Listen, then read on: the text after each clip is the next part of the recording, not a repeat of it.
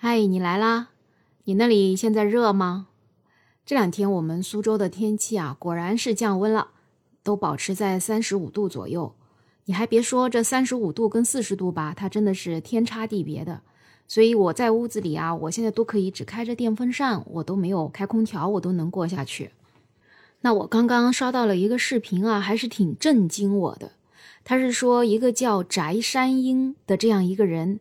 他在去年啊，他骗了粉丝上百亿的资金，然后他就跑到美国去了。他这两天他露面了，他在外网发了这么一个视频。他在这个视频里全程笑着在回应这个粉丝说他是骗子的这个事儿。这人长啥样呢？哎呀，我也说不上来，反正脸圆圆的、肥肥的。那很多人说他长得像乌龟，那我也不知道该是不是这么形容。他竟然说。在这种大环境下面啊，做金融的几乎都是骗子，所以他也是骗子。被人说他是骗子吧，他自己还挺开心的。而且呢，你看你也只是被骗了，你又不是被抢了。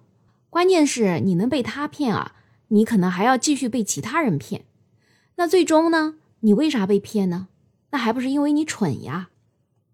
我吧，这还是第一次看到骗子这么嚣张的。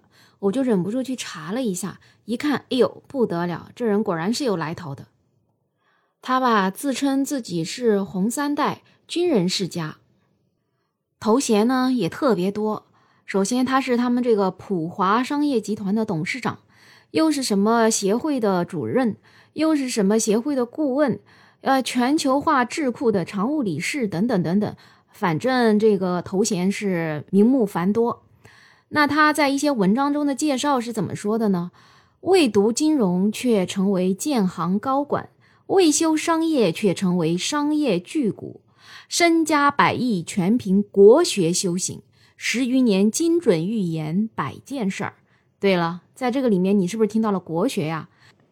那我们就再来看看他在红极一时的时候那些公号文章都是怎么写他的啊？首先呢，他是以痛斥资本。爱国正能量的人民经济学家出现在粉丝的面前的，那他讲的最多的就是金融全是骗子。那这些文章都是怎么写呢？实在是太多了，我就给你读读题目好了。翟山鹰，二零一九中国特色金融理论，你看看是中国特色的金融。翟山鹰讲国学，中华文化在金融中的妙用，你看。用这个国学来把这个中华文化融入到了这个金融当中，你就说他牛不牛吧？那中国特色金融理论体系创始人，自然禅国学门派传承者，对他创立了这个中国特色金融理论。那他还是中国唯一有资格竞争诺贝尔经济学奖的中国人，牛不牛？哎，我看到这里我真的就很佩服了，可真是太牛了。他还说，他的这个理论叫以道育术，实践为本，德性为纲的中国特色金融体系将肩负起振兴中国的伟大历史使命。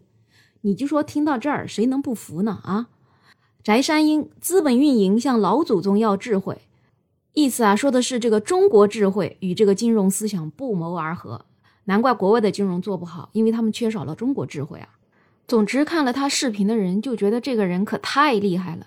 他又爱国，口才又这么好，而且他一天到晚讲的内容都是科普，就经常讲一些反诈骗的案例。也就因为这样吧，他就吸引了大量的粉丝。他把自己这个一通包装，就成了这个没学过金融的金融专家。粉丝们就觉得他这人可太好了，可太真诚了，所以他就一下子多了很多这种崇拜他的人。有了这些粉丝之后呢，他不就可以开始圈钱了吗？他就利用这些粉丝对这个国学的热爱，同时呢又想能够挣钱，他就开始让他们去买他们公司的一个叫什么云盒，大概就是区块链吧。反正我对这个区块链也不懂，我幸亏也不懂啊。啊，很多粉丝就买了这个区块链的这个盒子，八万八一台。那有一个杭州的妈妈，她买了十七台，她真的是倾家荡产去买的。他就听他说，你买了这个，对吧？你后面你就能有获得多少多少的盈利。结果最后啥也没有，他就只能守着那个十七个破盒子以泪洗面，家里的房子也卖掉了，去还了亲戚。总之就是各式各样的粉丝，就是通过这样的方式，却被他把这个钱给骗走了。当然，也有人提醒这些粉丝说他可能是个骗子，但有的粉丝竟然说：“我宁愿被翟山鹰骗，也比被其他人骗强啊！”看到这儿，我就知道为啥这个翟山鹰在视频里面敢嘲笑他的粉丝：“你被骗，你活该，因为你蠢呀。”那这个嘲笑的视频出来之后吧，这个人大教授楚英啊，他也发了一条微博。他说，他当时看到很多朋友分享这个翟山鹰的视频，他也是忍不住想提醒一下，这个人基本上就是在胡说八道。可是最后呢，还被他的几个同学给批判了，不但让他要好好自己反省，还要让他去好好学习一下这位人民金融家的伟大思想。所以吧，这个楚英教授他就觉得很多人啊，你是没法救的，因为他虽然被骗了，但是也许他就是在为一种服务付个费嘛。好了，今天这个骗子的事儿吧，就讲完了。你就说他嚣张不嚣张吧？那你说，那我怎样防止被这样的人骗呢？这也太可怕了。他讲的视频的时候，他也挺真诚的呀。那我就想吧，凡是那种搞个人崇拜的，都要留个心眼儿。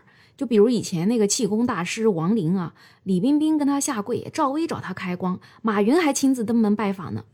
最后他还就是个江湖骗子，还因为犯了刑事罪被判刑了，最后得了个病去世了。你说他气功那么厉害，他咋不给自己治病呢？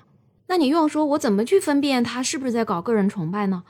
我就觉得吧，就是你首先看这人，他是不是喜欢穿那个中式的衣服，然后脖子上还要挂个红围巾，在台上呢唾沫横飞，大概率呢还要把国学这种爱国的情怀结合到他的理论当中去。底下的那个听众吧，就崇拜的不要不要的，要哭的那种。我觉得你看到这种的时候呢，你就尽量多留个心眼儿，用多个角度去辩证的看待这个问题。好了。今天的没有想法就跟你聊到这儿啦。你对于这个话题有什么想法建议，可以发在我的评论区哦。喜欢我的专辑的话，也给我来个订阅加五星好评。那最后就祝天下没有骗子，我们下期再见喽。